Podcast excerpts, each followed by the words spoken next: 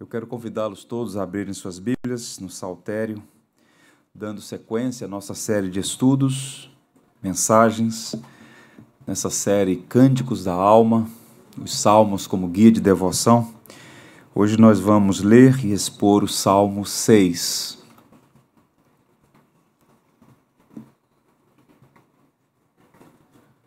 O tema da mensagem de hoje, a pedagogia da dor, à luz do Salmo 6.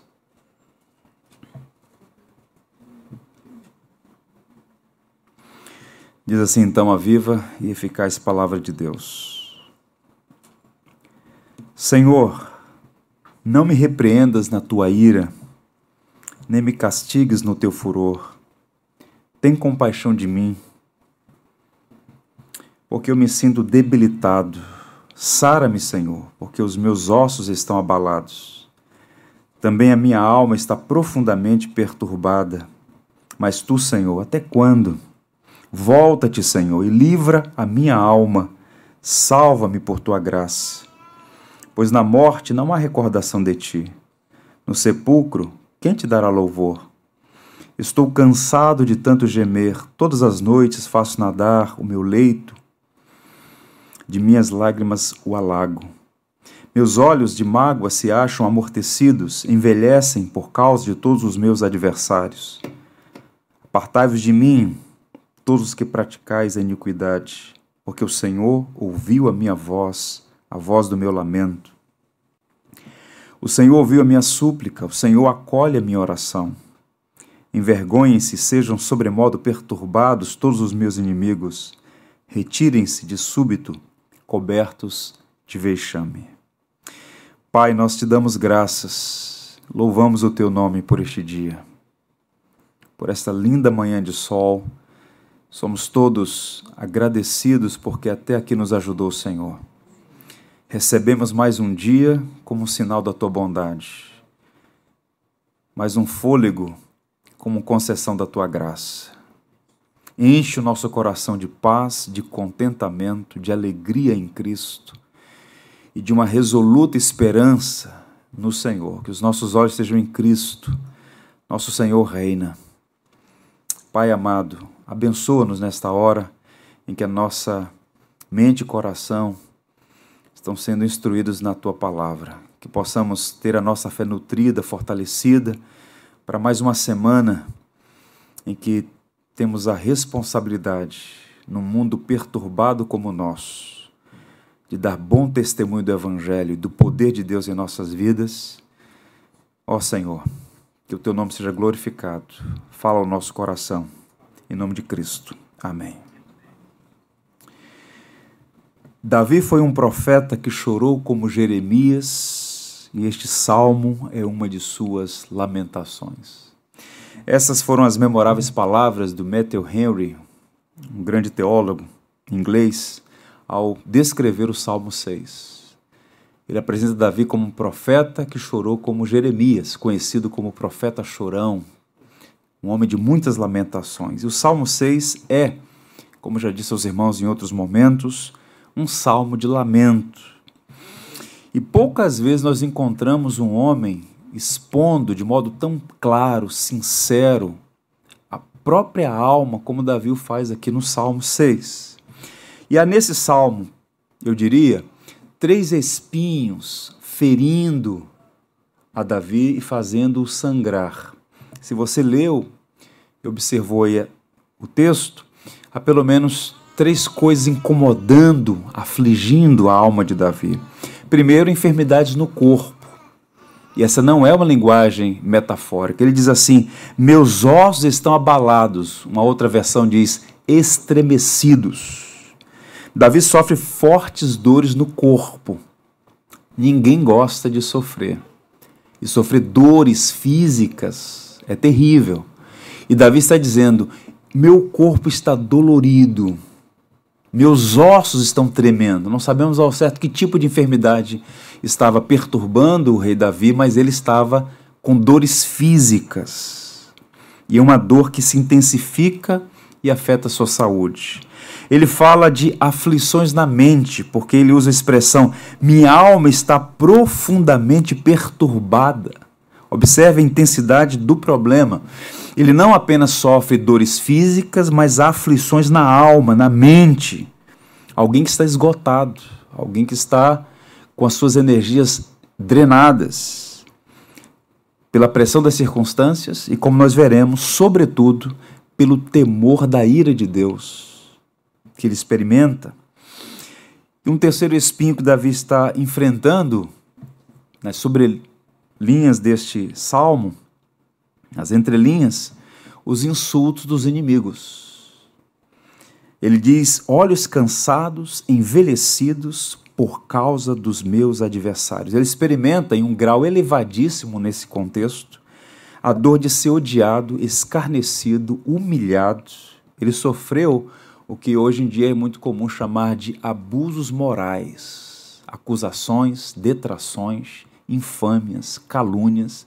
Então esse homem está dolorido no seu corpo, abatido na sua alma e por todos os lados, inimigos zombando, criticando, humilhando o rei Davi. Portanto, é terrível o quadro de Davi aqui e, a, e tem muito a nos ensinar. Tente imaginar que o homem que dormia em paz e acordava em paz, falamos sobre isso nos últimos encontros, é o mesmo homem sujeito a noites insônias e dias sombrios. Enfermidade física, senso de separação de Deus, tristeza profunda, lágrimas constantes. Esse é o quadro de Davi no Salmo 6. E quando a gente lê os primeiros versos, eu diria são de partir o coração. Observe, a gente não está lendo aqui uma coxa de retalhos, uma peça de ficção. É um recorte biográfico de Davi, um dos homens mais extraordinários da história. E esse salmo, alguém já comparou como o livro de Jó. Ele vai começar com queixas dolorosas, mas terminará com louvores jubilosos. Há uma mudança em algum momento do salmo. Eu quero encorajar os irmãos a olhar para esse salmo como uma espécie de espelho. Espelho um espelho a partir do qual nós podemos enxergar a nós mesmos. Você não é melhor do que Davi. Ou como disse São Tiago, somos como Elias, temos as mesmas fraquezas, somos humanos. Podemos aprender muito com esse salmo. E aqui é interessante notar é que nós estamos sujeitos a problemas físicos. Os enganadores, os que estão por aí em cada esquina sugerindo que o cristão está imune a problemas físicos, a dores, são homens que negam a verdade, muitas vezes por torpe ganância. A Bíblia não garante que o cristão está isento de problemas físicos. A história está aí, a Bíblia aberta pode testemunhar para nós que homens santos, mulheres piedosas passaram por problemas de saúde gravíssimos, alguns sofreram dores excruciantes. Estamos sujeitos a problemas físicos. Nossa alma também pode ser perturbada por aflições, algumas que fogem à nossa compreensão. E muitas vezes os adversários surgem sem que sejam convidados. Pensando sobre a vida de Davi, meditando sobre Jesus, filho de Davi, há uma expressão no Evangelho de João que é bem interessante. Palavra de nosso Senhor. Odiaram-me sem motivo. Você não precisa provocar motivos. Você pode ser envolvido numa celeuma, adversários surgem. Portanto, esse salmo tem muito a nos ensinar. Qual é o contexto do Salmo 6? Depois dos dois primeiros salmos de abertura do saltério, prefácio, apresentando a lei e o rei, nós encontramos uma coletânea de cinco salmos, textualmente, é dito lá, escritos por Davi. E o Salmo 6 desses cinco é o que exibe com maior intensidade a dramaticidade do sofrimento de Davi. As expressões que ele usa aqui, embora vá usar em outros momentos, até esse momento, são expressões mais dramáticas. E Davi então escreve esse salmo, isso é consensual entre os biblicistas do Antigo Testamento. Agora, a ocasião é incerta e discutível. Há quem entenda, por exemplo, que esse salmo foi escrito no tempo da rebelião de Absalão, que é o contexto do salmo 3, 4 e 5. Quando Davi já era idoso, estava enfermo e cercado de inimigos. E há muitos sinais de que esse é o contexto. No entanto, há outros que vão em outra direção, que pensam que o contexto é a aflição da culpa que Davi está experimentando e essa culpa acaba tendo reflexos, implicações sobre o seu próprio corpo, na ocasião em que ele se envolve no caso de adultério com Batseba. Gregório de Nissa, por exemplo, um dos pais capadócios, um grande teólogo da metade do quarto século, ele pôs uma homilia no, sexto, no Salmo 6, uma joia, e ele afirma que o contexto é esse: Davi lidando com a culpa e as implicações do seu pecado diante de Deus. Pois bem, independente se o contexto é a crise de Davi com Absalão ou a crise de culpa de Davi, no caso com Batseba, o ponto de convergência é que Davi se vê diante do perigo iminente de morte. Problemas físicos, emocionais e há pessoas querendo matá-lo. Esse é o contexto. Enfermidades, conflitos aqui são experiências reais na vida de Davi. Agora observe como começa o salmo. Por isso que é importante ler o texto com atenção e comparar o texto com outras passagens. Há uma expressão entre os reformadores que é muito útil. A Bíblia comenta a Bíblia. E se você observar o verso primeiro, ó Senhor, não me repreendas na tua ira, nem me castigues no teu furor, é idêntico ao verso primeiro do Salmo 38, que também é um salmo penitencial. E Gregório de Nissa vai sugerir que esse é o primeiro de sete salmos penitenciais.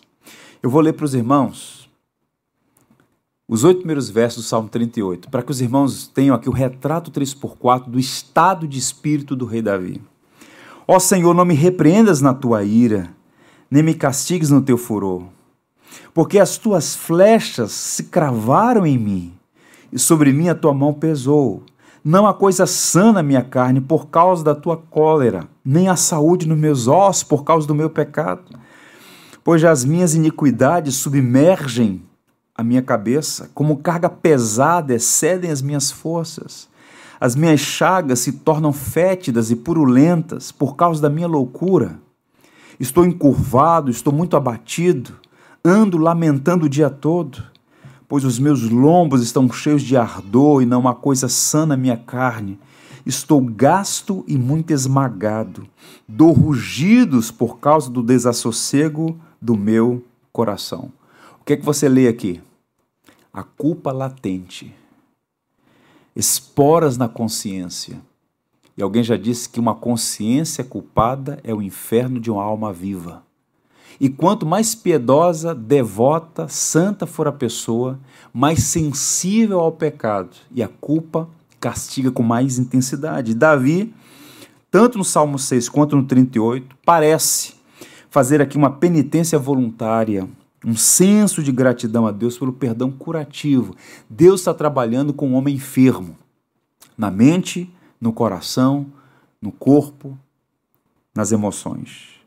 Davi está aflito e vai buscar no Senhor remédio para sua alma. Esse salmo tem muito a nos ensinar. Eu queria que os irmãos considerassem ainda ainda a guisa de introdução, que esse salmo tem duas grandes seções. Tente imaginar esse salmo como uma música com duas grandes estrofes. Do 1 ao 7, Davi está quebrantado diante de Deus, suplicando por misericórdia. Dos versos 8 a 10, ele está restaurado e plenamente confiante de que o Senhor vai tratar dos seus adversários. E há uma expressão, repito, que também é canônica, está na versão Ara, a versão que eu uso, e talvez apareça na versão que os irmãos têm em mãos, aparece assim lá no início: ao mestre de canto com instrumento de oito cordas. E aqui pela primeira vez uma outra expressão aparece, que é uma expressão técnica, uma orientação, porque muito provavelmente esse texto também foi usado em liturgias em Israel. A expressão é shemit, que é a ideia de orientação para uma nota mais aguda, ou suave, e é o primeiro dos salmos penitenciais. Davi, portanto, está usando esse salmo, a sua própria experiência, como um recurso pedagógico que vai para além dele mesmo, para que outras pessoas pudessem cantar o perigo do pecado e a grandeza da misericórdia de Deus. Pois bem, na pedagogia de, da dor, nós podemos aprender, pelo menos nesse salmo, três lições. E o que eu vou dizer aos irmãos não é nada novo, mas precisamos de tempos em tempos trazer a memória para o nosso próprio benefício espiritual. A primeira lição, aprendemos a apresentar as nossas dores a Deus. Isso é algo novo? Não. Observe, todos nós sofremos, mas por vezes nós não sabemos apresentar nossas dores a Deus. Essa é a geração que desaprendeu a orar. Nós perdemos muito tempo nos labirintos da autocomiseração, que é a ideia de ter pena de si mesmo. Ó céus, ó terra, o tempo todo. Nós nos perdemos nos ressentimentos contra a providência. Se Deus é soberano, por que ele permitiu isso? Será que Deus é caprichoso e tem prazer no meu sofrimento? Às vezes, por pudor e por uma consciência, a gente não verbaliza isso, mas no coração está lá. Ressentimentos contra Deus. Nós não sabemos muitas vezes lidar com os problemas. E aqui Davi nos dá uma aula. Como apresentar nossas dores a Deus. Eu queria sua atenção para ler de novo os três primeiros versos. Senhor, não me repreendas na tua ira, nem me castigues no teu furor. Tem compaixão de mim, Senhor, porque eu me sinto debilitado. Sara-me, Senhor, porque os meus ossos estão abalados. Também a minha alma está profundamente perturbada. Mas tu, Senhor, até quando?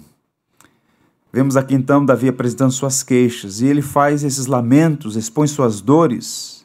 Agora observe, e esse é o ponto de ensino aqui. Ele não faz uma oração genérica, pro forma. E esse tem sido o grande problema da igreja evangélica, orações genéricas e pro forma. Esse homem, ele fala com clareza, com entendimento, ele dá nome à sua aflição. Não adianta simplesmente você dizer, Senhor, tem misericórdia de mim por causa dos meus muitos problemas. Ele diz, Senhor, meus ossos estão tremendo, a minha alma está perturbada, os meus inimigos fazem chacota de mim. Ou seja, ele apresenta nominalmente suas dores diante de Deus. Ele aprende a abrir o coração e expor a alma, derramar a alma diante de Deus em oração. E nessa primeira fase aqui do salmo, da sua súplica, ele se queixa primeiro de dores no corpo. Repito, ele estava fisicamente doente. A expressão no verso 2 diz: Eu me sinto debilitado. A expressão debilitado aqui é a ideia de enfraquecido, é como alguém que não pode permanecer de pé, porque está extremamente frágil. E ele diz: Por que, que eu estou assim? Porque os meus ossos estão abalados. A estrutura física de Davi estava comprometida, razão pela qual, como veremos, ele diz: Sara-me, eu preciso de cura, Senhor. Segundo, ele confessa que está com a alma profundamente perturbada, verso 3. Palavras que Jesus tomou emprestadas de Davi e orou lá no Getsemane. É interessante isso. Quer aprender a orar? Aprenda com Jesus. Jesus usou muitas vezes os salmos ele morreu com os salmos na boca. Corpo e alma, portanto, estão afetados pela dor. E aí, observem isso, é triste um homem ser, estar dolorido, né? Ao mesmo tempo, tanto no corpo quanto na alma. Porque às vezes você está com um problema físico, mas com a alma em paz. Às vezes você está com a alma afligida, mas com saúde física. Mas aqui nós estamos com um homem com um quadro complicado, porque ele está doente no corpo e na alma. E a pergunta é: o que está acontecendo com Davi? Qual é a razão, a causa dessas aflições físicas e emocionais? A única resposta correta, à luz da Bíblia e da tradição cristã, é que Davi está sob a disciplina de Deus. A palavra disciplina, o tema disciplina, hoje é confuso, estranho e até desprezado por muitos.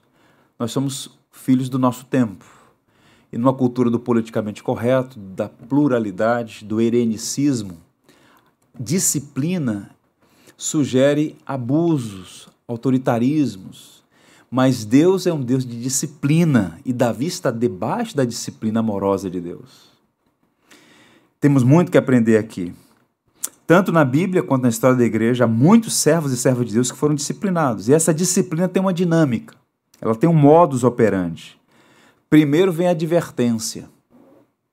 E caso não haja arrependimento, a intervenção divina, a intervenção corretiva. Deus sempre faz assim. E há uma máxima entre os teólogos antigos que diz assim: quem não ouve a palavra, ouve a chibata. Na prosperidade, Deus sussurra. Na dor, Deus grita. O sofrimento é o megafone de Deus. Muitas vezes, o recurso para abrir os ouvidos do seu povo foi a aflição. Estamos como que anestesiados pelo próprio pecado, pelos entretenimentos do mundo. E Deus, então, num ato de bondade e misericórdia, nos aperta para que sejamos sensíveis à Sua voz. Disciplina, nas palavras de Warren Wisber, disciplina não é castigo por um juiz irado, mas sim a instrução dada por um pai amoroso para ajudar os seus filhos a amadurecer. Os pais aqui presentes. Não é um ato de bondade disciplinar os filhos? Pais irresponsáveis não disciplinam seus filhos. Eu estive lá em algumas vezes, em algumas oportunidades, nos presídios da cidade. Na última vez que eu estive, eu lembro conversando com um rapaz, o nome dele Isaías, contando a sua história. Cresceu no ambiente de igreja, na ambiência da fé. E aí, olhando aquele cenário, conversando com o diretor do presídio, ele falou assim: Olha, pastor, boa parte dessas pessoas que está aqui passou em algum momento na ambiência de igreja. Aí você fazia chamada, parecia que estava na escola bíblica dominical. Jeremias, Obadias, Paulo, Miqueias, Marcos, todos no presídio. O homem é responsável por suas escolhas. Somos moralmente responsáveis por nossas escolhas. Mas muitas vezes, por trás de uma história trágica, há um pai leniente, há uma mãe que confunde bondade com fraqueza de estabelecer limites. Você precisa dar aos seus filhos asas, mas também raízes. Quem não impõe limites pavimenta o caminho para a morte. Deus, como é amoroso e disciplinador, Deus nos corrige. O autor, a carta aos Hebreus, por exemplo, ele vai falar claramente que um dos propósitos pelos quais Deus nos disciplina é para um fim proveitoso. E quem não aceita a disciplina de Deus está colocando sob suspeição a autenticidade da sua filiação. A expressão antiga e até politicamente incorreta hoje, mas está lá textualmente, se vocês não aceitam correção, vocês não são filhos, são bastardos, não são meus. Os filhos aceitam a correção do pai. Pais amorosos e responsáveis disciplinam seus filhos. Agora, se nós fazemos isso, imagine Deus. Deus não permitiria que Davi pecasse com sucesso. Em algum momento houve uma intervenção. E quais são os propósitos? Corrigir o erro, a desobediência e moldar o caráter. Porque por meio das disciplinas do Senhor, nós somos conformados à imagem de Cristo. Deus está descascando o velho homem que é em você. E quando nós deliberadamente saímos da vontade do Senhor, Ele nos disciplina, nos corrige, nos traz de volta e usa os meios mais variados para fazer isso. Quem olha o quadro geral, superficialmente, vai dizer assim: que perversidade, que maldade, que tirania, mas no fundo, no fundo, quando a gente olha o quadro todo, é bondade do início ao fim da parte de Deus. Portanto, com dores no corpo, aflições na alma, inimigos por todos os lados, é como se Davi estivesse com um alvo nas costas. Ele se sente oprimido pela culpa, razão pela qual ele usa uma expressão que Cristo repete lá em Mateus. No verso 3, deixa a Bíblia aberta. A minha alma está profundamente perturbada. Expressão aí é barral, fraco, perturbado, aterrorizado, alma aterrorizada. Quando houve a tradução do hebraico para o grego, a versão dos 70, chamada de Septuaginta, eles usaram uma expressão taraço, perturbado. Quando Mateus foi escrever a oração de Jesus no Getsemane, Jesus disse: A minha alma está profundamente triste, perturbada, aterrorizada. É a mesma expressão que Davi usa aqui. Por isso, quando Spurgeon pregou nesse texto, ele disse: O problema da alma é a alma dos problemas. Davi está angustiado pelos seus pecados. E Jesus sentiria em um grau incomparavelmente superior, porque Jesus ao contrário de Davi, não está sofrendo angústias, terrores pelos seus pecados. Ele é o imaculado Filho de Deus, Cordeiro Santo e Perfeito. Mas sobre Cristo pesa os seus pecados, os meus pecados, os nossos pecados. E o temor de Jesus não era a cruz, enquanto método de tortura e assassinato. De fato, era uma dor terrível ser crucificado. Mas o que Cristo teme profundamente é o cálice da ira de Deus. O mesmo cálice que Davi está agora dizendo: Senhor, minha alma está perturbada porque eu estou sob o terror da tua ira. A indignação de Deus, do Deus que, segundo Abacuque, é tão puro de olhos que não pode contemplar o mal. Portanto, o Getsemane foi para Jesus a antessala do Calvário, porque a ira de Deus é uma realidade. O pecado evoca juízo e Davi sabe disso. E o filho dele, Jesus, filho de Davi, experimentaria esse terrível peso, essa terrível angústia. E aí ele diz assim: Mas tu, Senhor, até quando? Ele começa a dialogar com Deus nessa oração. Vejam a beleza do saltério. E essa expressão, até quando, aparece 16 vezes nos Salmos. E aqui uma, uma espécie de sugestão de que Deus está demorando. E Deus não censura nenhum dos profetas, nenhum dos escritores, quando sugeriram a demora de Deus. Senhor, até quando?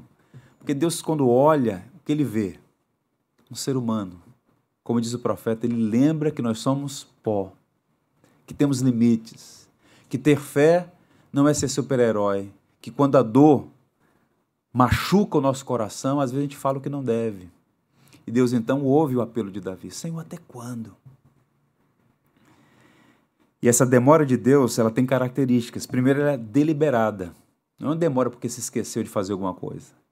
Deus delibera demorar. É da sua vontade fazer isso. Ela é proposital porque tem motivos, propósitos. E é vitoriosa porque Deus cumprirá os seus propósitos em nossas vidas. Portanto, eu queria fazer aqui algumas aplicações, duas sugestões aos irmãos. O que, é que a gente aprende nessa primeira parte do salmo, nessa pedagogia da dor? Primeiro, seja sincero em suas orações, não falseie a verdade. Aprenda a lamentar, o que é diferente de murmurar. Lamentar e dizer: Senhor, eu não entendo, Senhor, é difícil, Senhor, está doendo, Senhor, as sensações são as mais terríveis possíveis, Senhor, até quando? Deus ama a sinceridade. Abra seu coração, fale com Deus. Pergunta: Pastor, se Deus já conhece as minhas aflições, por que, que eu devo orar com tanta especificidade, como Davi, dando nome às minhas aflições? Sabe por quê? Porque faz parte do processo de cura e restauração abrir o coração e falar com Deus o motivo da nossa aflição. Segundo, aceite a disciplina de Deus como sinal de autêntica filiação. Se Deus está te disciplinando e se em algum momento Deus vier a te disciplinar, isso é um sinal, um indício de que você de fato é filho de Deus. O autor da carta aos Hebreus, repito, é claro afirmar isso. Somos filhos de Deus e é por isso que ele graciosamente nos corrige. Somos corrigidos não por um carrasco, mas por um pai amoroso. E aí você tem algumas opções. Porque você não é um ser que tem a vontade anulada. Você é um ser que tem responsabilidades morais e faz escolhas. Você pode desprezar a disciplina de Deus, você pode resistir, você pode sucumbir a ela, dizendo: quem pode resistir a um Deus tão cruel?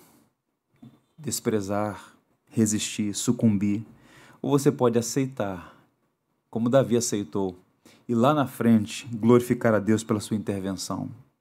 Davi não estava fugindo da disciplina de Deus. Se ele estivesse fazendo isso, seria um mau sinal, um sinal de não arrependimento.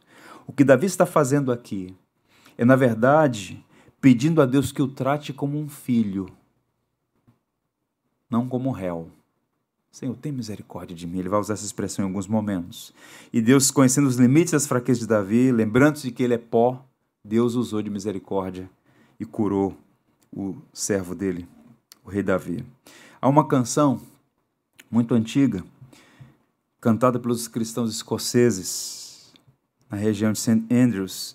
Há uma belíssima canção que fala sobre essa oração do homem debaixo da aflição, esperando em Deus socorro.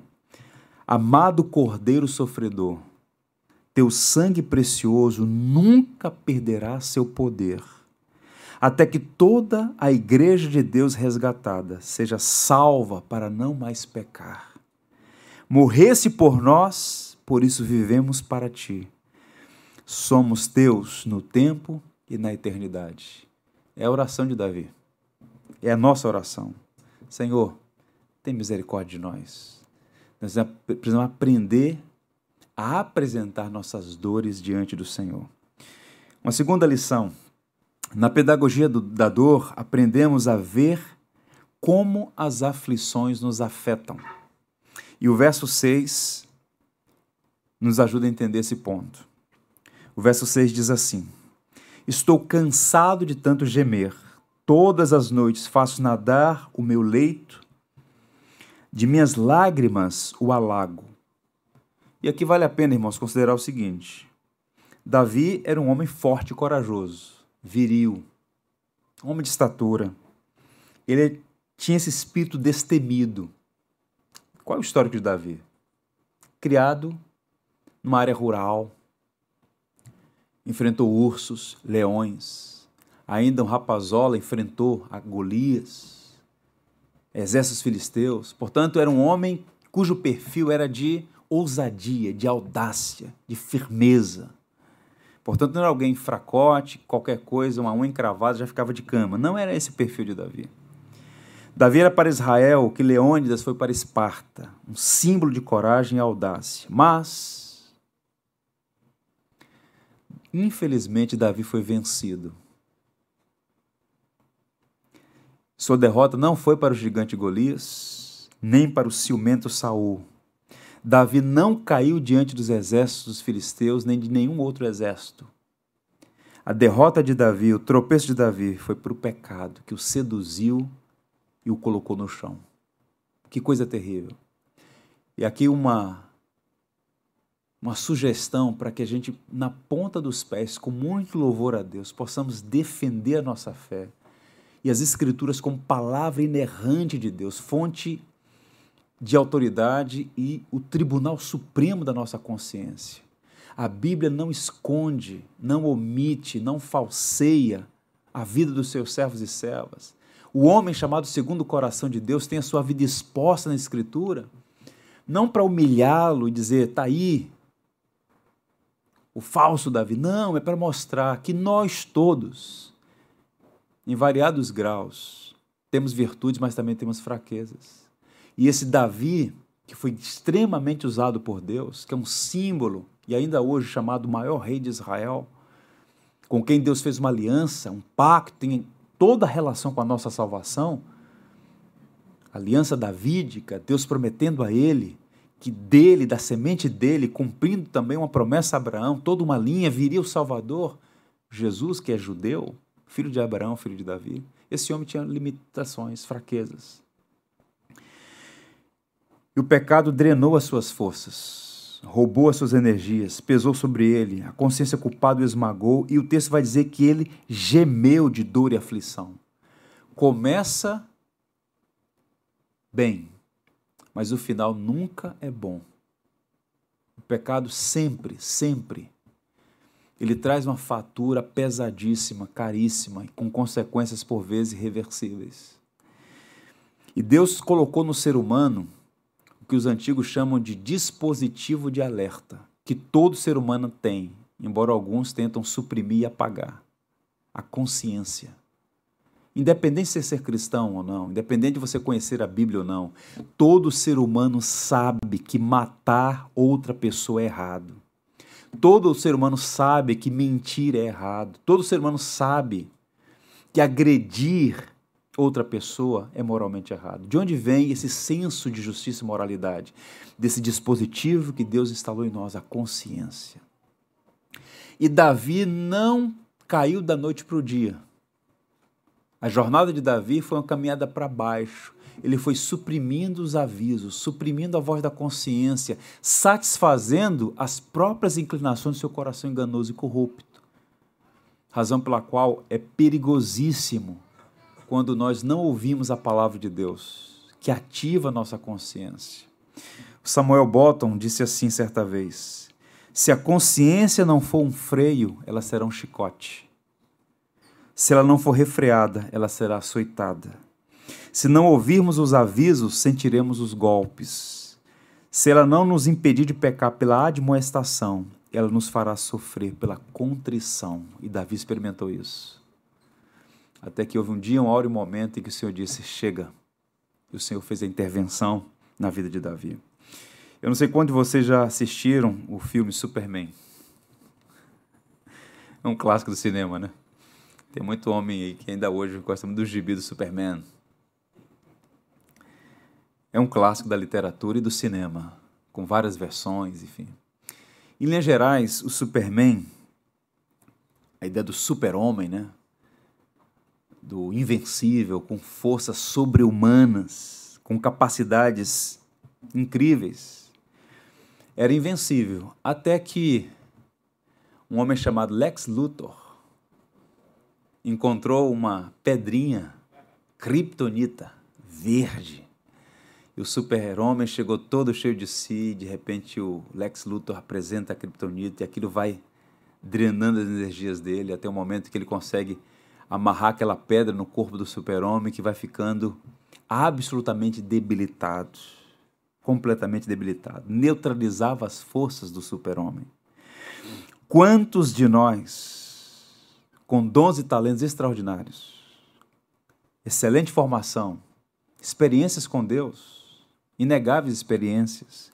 Por vezes estamos neutralizados por causa dessa criptonita que é o pecado. Quanta gente com tanto potencial na igreja, como aquela figueira murcha sem frutos. A causa primária é o pecado. O pecado rouba alegria, rouba energia, rouba disposição, rouba o contentamento, rouba a paz, rouba tudo. O pecado é um larápio. E as igrejas não avançam por causa do, perão, do porão dos pecados ocultos. E por trás de todo crente infrutífero, apático, letárgico, há sempre pecado drenando as energias. E quando nós pensamos em pecado, pensamos naqueles mais cabeludos, naqueles pecados mais moralmente censuráveis. Mas falar demais é pecado. Não agradecer é pecado. Inveja é pecado. Há tantos pecados que vão nos enfraquecendo, nos insensibilizando, tornando-nos leprosos espirituais. O leproso não sente. Você pega uma parte do leproso que está dominada pela lepra, você pode colocar uma brasa incandescente, está insensível, a mente está cauterizada. Davi estava vivendo uma situação assim até que o Senhor foi ao encontro dele e com a espada da lei o feriu, para que ele corresse até o trono da misericórdia e recebesse graça. Pecado não confessado é o pecado que não pode ser perdoado. Fora isso, a bálsamo junto ao Calvário. Portanto, veja o que ele vai dizer: Não há parte sã na minha carne, por causa da tua indignação. Não há saúde nos meus ossos, por causa do meu pecado. Davi falando que o pecado estava afetando todo o seu ser. Não estava compartimentada a vida, mas é um ser integral. O que acontece no corpo afeta a alma, o que acontece na alma afeta o corpo. E Davi está falando que o pecado estava perturbando, desorientou a vida dele. Há uma definição de confissão que eu gosto muito. Há um livro chamado Práticas Devocionais, de um pastor chamado Elbelen César, um dos fundadores da editora Ultimato. E nesse livro, ele define confissão nos seguintes, nos seguintes termos: A prática da confissão é a arte de apresentarmos a Deus constantemente a nossa vida, para nos declararmos culpados de pecados pessoais e específicos, depois de suficientemente alertados e repreendidos pela boa consciência, pela palavra de Deus e pelo Espírito, com o propósito de obter perdão e purificação mediante a obra vicária de Jesus Cristo. A confissão é a higienização da alma.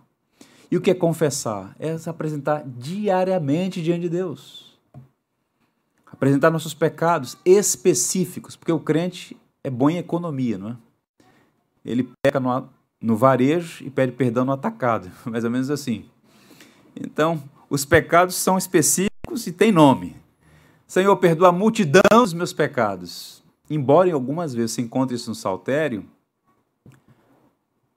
como uma oração genérica, o correto e específico, o ideal, melhor dizendo, é você dar nome ao seu pecado. Falar, Senhor, me perdoe por isso.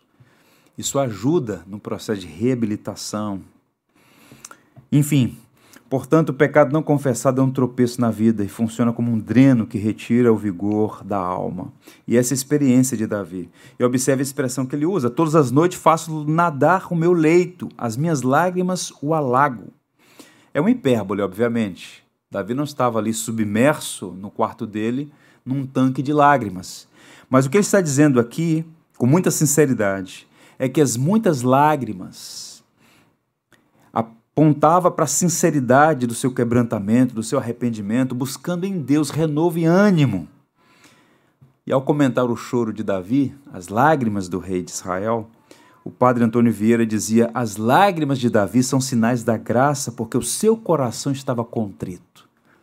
Então, as lágrimas como sinais de um coração quebrantado. Nem sempre o choro denuncia arrependimento.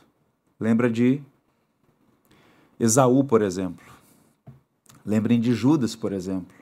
Dois ímpios. Mas muitas vezes, lágrimas sinceras apontam para um coração quebrantado.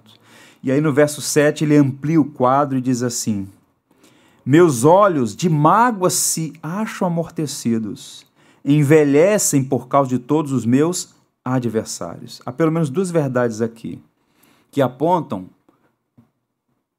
para esse movimento pendular de dores, corpo e alma. Quando ele diz meus olhos estão amortecidos de mágoas e tristeza, ele está falando sobre a zombaria sofrida. Ele está dizendo: olha, meu pecado tornou-se público e os meus olhos estão amortecidos, abatidos pela vergonha dessa zombaria pública. Essa é a ideia aqui de olhos cheios de mágoas, de ressentimentos. E das pessoas, muitas das pessoas que estavam tendo essa atitude para com Davi eram pessoas próximas a ele. Ser ferido é doloroso, ser ferido por alguém próximo a você é mais doloroso ainda. E ele fala de olhos envelhecidos. Isso indica um sinal de deficiência visual.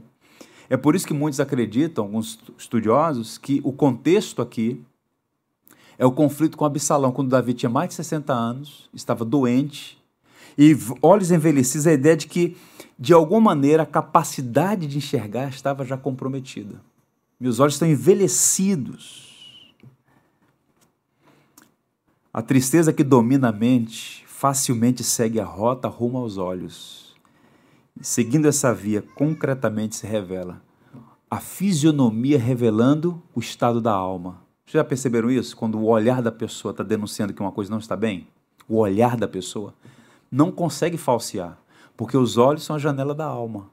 E Davi está dizendo: olha, as circunstâncias são tão terríveis que os meus olhos estão embotados, envelhecidos. Quem olhasse para Davi iria perceber, ele não está bem. Quais são as aplicações aqui? Uma, pelo menos. Nem toda aflição é consequência de um pecado direto e específico. Então você pode estar sofrendo por um problema, isso não é resultado imediato de um pecado específico e direto.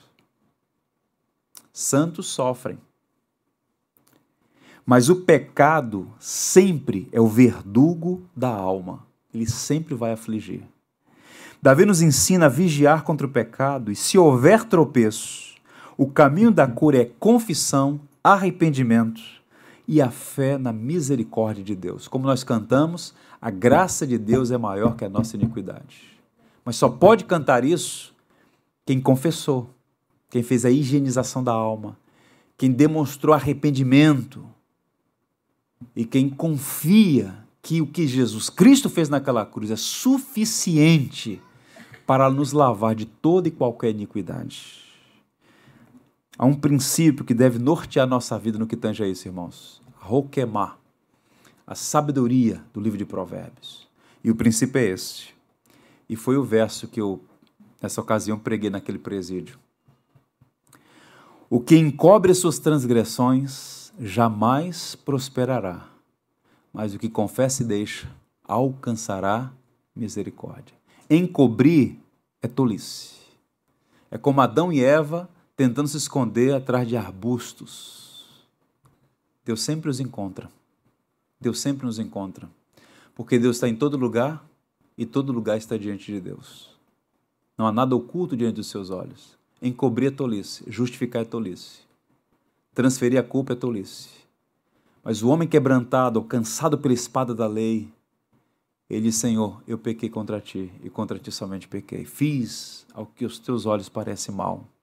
O Senhor é justo no seu falar e puro no seu julgar.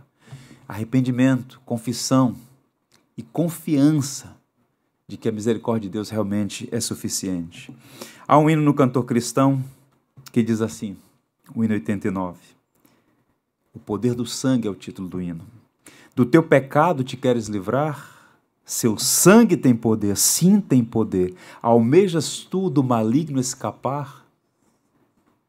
Seu sangue tem este poder. Há poder, sim, força sem igual, só no sangue de Jesus. Há poder, sim, prova o pecador, ou aceita o dom de Jesus. Há uma fonte inesgotável de graça fluindo do Calvário. Embora Davi estivesse antes da cruz, numa visão prospectiva, confiando na palavra de Deus, na misericórdia de Deus, ele foi perdoado, como nós vamos ver. E por fim, na pedagogia da dor, aprendamos, aprendemos a orar com maturidade. Eu quis incluir essa expressão, essa palavra, que eu acho oportuno.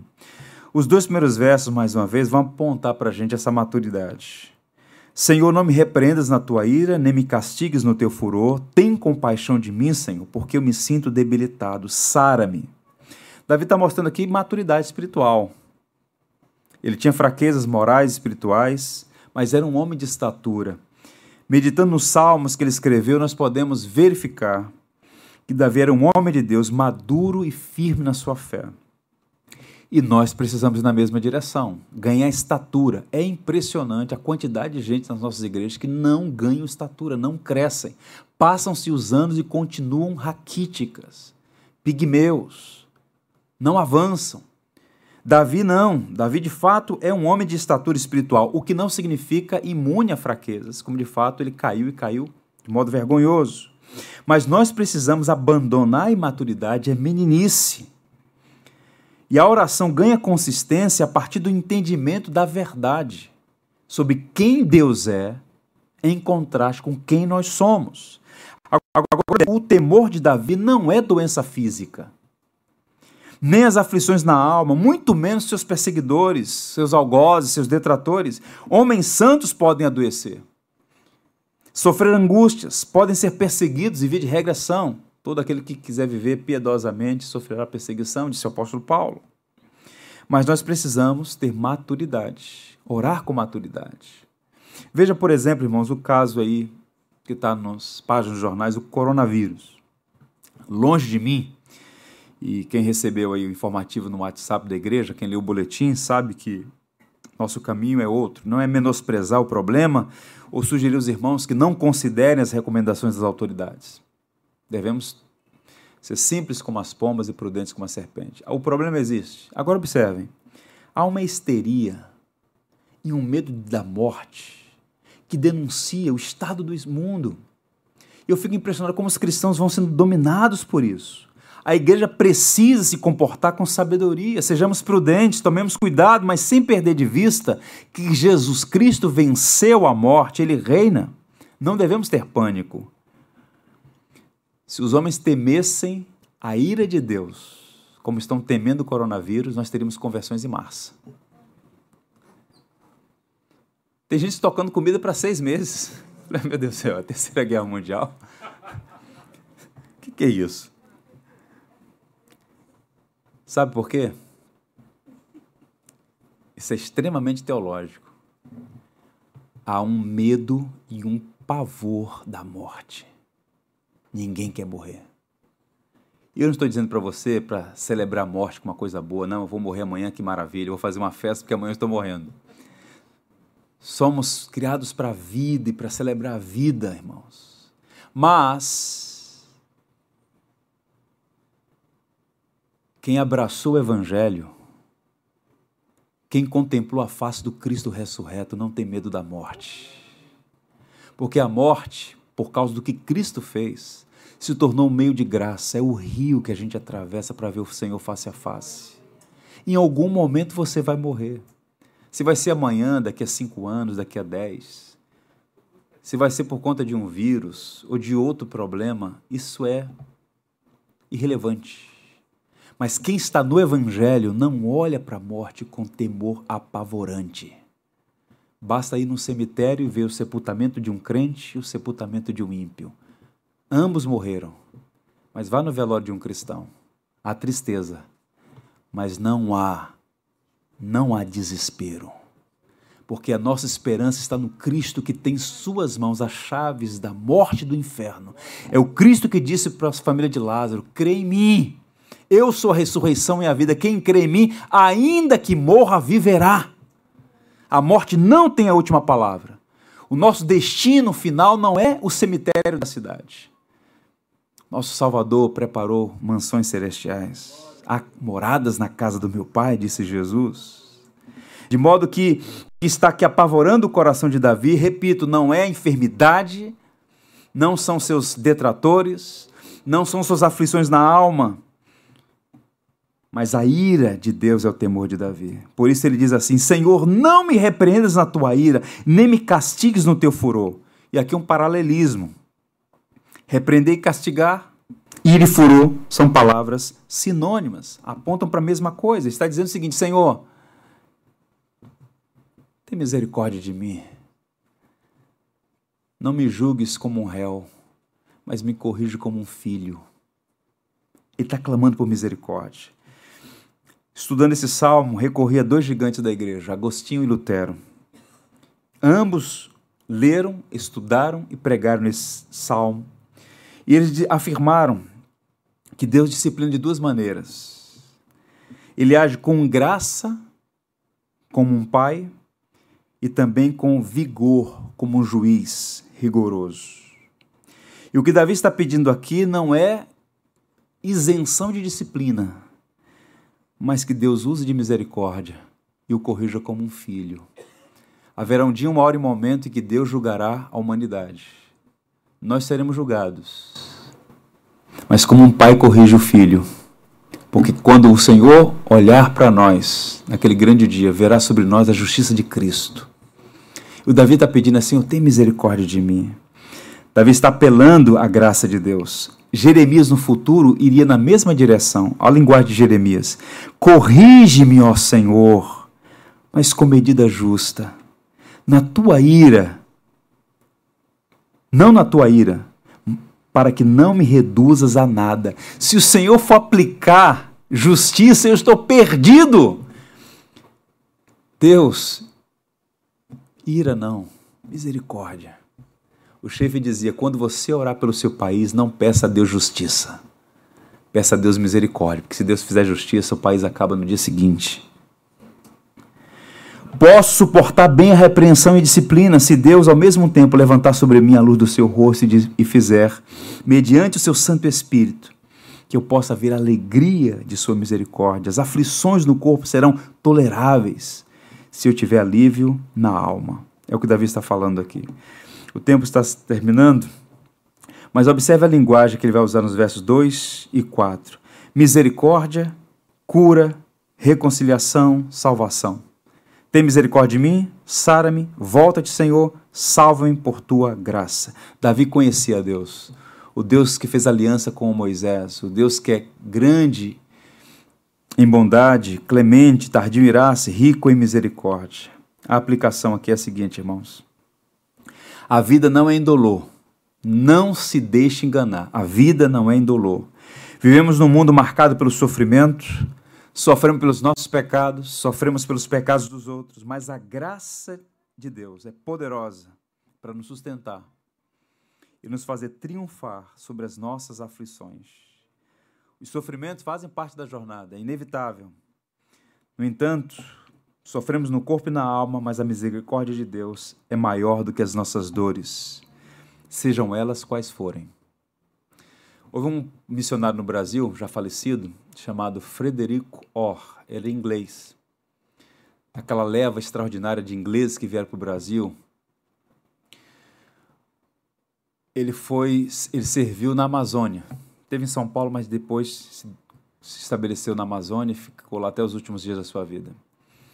Logo nos primeiros dias da sua missão, o barco naufragou, ele perdeu a esposa e os filhos todo mundo disse: Olha, volta para Inglaterra, talvez Deus não queira você aqui no Brasil. Ele falou: Não, Deus me chamou para cá e eu vou continuar aqui. Serviu por décadas. É do mesmo quilate do Russell Shedd, do Rick Derham, missionários que deram a vida pelo nosso país. E então ele ficou ali na região, Manaus, estabeleceu várias igrejas entre os ribeirinhos, fez um trabalho notável, um homem piedosíssimo, profundo, erudito, mas um homem de simplicidade. E formou escolas, fez pastores, e um dos homens que ele ganhou para Jesus, discipulou, ordenou e colocou no ministério, estava servindo numa região da Amazônia, um cara no Ribeirinho. Ele soube que o rapaz tinha adoecido. E aí, viajando para um lado para outro, sabe que as viagens naquela região, às vezes viaja de barco uma semana para se deslocar de um lugar para outro. E ele foi então visitar, depois de muito tempo, foi visitar o obreiro. Chegando no hospital, quando ele entrou no quarto, ele teve que se conter para não chorar na frente do rapaz, o, a, dada a situação física. O rapaz estava sofrendo um problema sério de câncer, tinha perdido bastante peso, era um caboclo, aquele camarada forte como são os ribeirinhos, mas estava assim muito magro e fisicamente debilitado. E quando ele olhou o quadro, ele se conteve, mas o pastor que tinha sido muito bem treinado pelo Frederico Orr na boa teologia, no evangelho, que conhecia o Deus vivo, o Deus da aliança, diz assim: Frederico, meu irmão, pode se aproximar. Essa enfermidade é a limusine que Deus está usando para me levar para a glória. Eu estou bem. Eles cantaram, oraram, confirmaram sua fé no Evangelho. Frederico voltou para o seu trabalho e aquele irmão, depois de alguns dias, partiu para a glória. Maturidade. Senhor, concede-me serenidade para aceitar aquilo que não posso mudar coragem para mudar o que me for possível e sabedoria para discernir entre as duas coisas. Está aqui uma oração que a gente precisa fazer. E na parte final, o argumento de Davi é esse: Pois não há morte na recordação de ti, no sepulcro, quem te dará louvor? Ele está falando, Senhor, eu quero viver. E Davi não tinha uma visão que você tem hoje, pós-Calvário, pós-revelação de Jesus Cristo. Nós sabemos Hum, temos mais informações sobre a vida após morte do que Davi tinha. E o que Davi está dizendo assim: no sepulcro, no cemitério, um corpo morto não te louva. Eu quero que o Senhor me alcance com a sua misericórdia, que o Senhor me dê uma nova oportunidade, que o Senhor me restaure, porque mortos não louvam. Eu quero te louvar em vida. Davi está falando sobre a frugalidade da vida e apelando para a misericórdia de Deus. E a partir do verso 8, a mudança total. Deus o alcançou. A circunstância mudou? Não sabemos. Mas Davi mudou, o coração de Davi mudou. E aí você tem um tom de confiança. Eu vou apenas ler por conta do tempo. Os versos 8 a 10, veja aí a mudança que acontece. O tom é totalmente diferente. Apartai-vos de mim, todos que praticais iniquidade, porque o Senhor ouviu a voz do meu lamento. O Senhor ouviu a minha súplica, o Senhor acolhe a minha oração, envergonhem-se sejam sobremodo perturbados todos os meus inimigos, retirem-se de súbito, cobertos de vexame. No início, choro, no início, lamento, mas agora uma fé robusta. As orações de lágrimas deram espaço a uma confiança inabalável. Duas vezes ele diz: O Senhor me ouviu. Poesia hebraica. Repetição tem ênfase. O Senhor me ouviu. E aqui a grande lição para você levar para casa, colocar aí na tábua do seu coração. O teu Deus ouve. O teu Deus fala. Somos servos do Deus vivo. O Senhor ouviu a minha oração e nos ouve apesar de nós. Não ouve quando somos bons. Não somos. Houve porque Ele é gracioso. Houve apesar de nós. Restaurado o ânimo, a confiança, Davi se dirige aos seus inimigos num diálogo imaginativo ele demonstra três coisas nessa oração. Primeiro, que a autoridade foi restaurada. Apartai-vos de mim, todos que praticais a iniquidade, porque o Senhor ouviu a voz do meu lamento. Essas palavras foram ditas por Jesus. Davi foi tão honrado por Deus que Jesus o citou algumas vezes, inclusive essa expressão: apartai-vos de mim, vós que praticais a iniquidade. E quando Jesus cita Davi no Mateus 7, 23, dá a entender que Davi tinha a sua autoridade restaurada. Ele está abatido, porque o pecado derruba moralmente a pessoa, mas agora experimentando perdão, renovo e ânimo, ele diz: Apartai-vos de mim, como que estivesse dizendo, pela graça de Deus eu sou rei. Ele exerce autoridade. Em outras palavras, jamais darei ouvidos ou conselhos às ameaças. O desejo de vocês é que eu amaldiçoe a Deus e morra, mas eu vou bendizer o nome do Senhor e viver. Mudou. Segundo, confiança na graça de Deus. O Senhor ouviu a minha súplica, o Senhor acolhe a minha oração. Apesar das ameaças todas, estava confiante. O Senhor ouviu a minha súplica, o Senhor ouviu o meu gemido, o Senhor ouviu a minha oração. E a convicção de que Deus iria fazer justiça. Envergonhem-se sejam sobremodo perturbados todos os meus inimigos, retirem-se de súbito, cobertos de vexame. A santidade de Deus não tolera o mal, nem a justiça permite que o mal triunfe. De fato, Davi estava com essa confiança recobrada. Repito, mudou o quadro. A pedagogia da dor tem muito a nos ensinar. Recomendação: leia esse salmo com atenção, com paciência, dialogue com o texto bíblico. Repito, C.S. Lewis num livro chamado Problema do Sofrimento, ele diz que nos prazeres Deus sussurra, na dor Deus grita, o sofrimento é o megafone de Deus. Por isso, meus irmãos, não desperdicem o sofrimento de vocês. Todos nós sofremos. Agora, o que fazemos com o sofrimento é que difere. Não desperdice o seu sofrimento. Aprenda as lições que Deus tem para ensiná-lo. E o Salmo 6 é uma grande aula, é uma pedagogia da dor. Deus transforma dores e sofrimentos em bênçãos. Deus transforma dores e sofrimentos em bênçãos. Amém? Nós vamos cantar. Por tudo que tens feito, por tudo que vais fazer, por tuas promessas e tudo que és, eu quero te agradecer com todo o meu ser. Agradeço,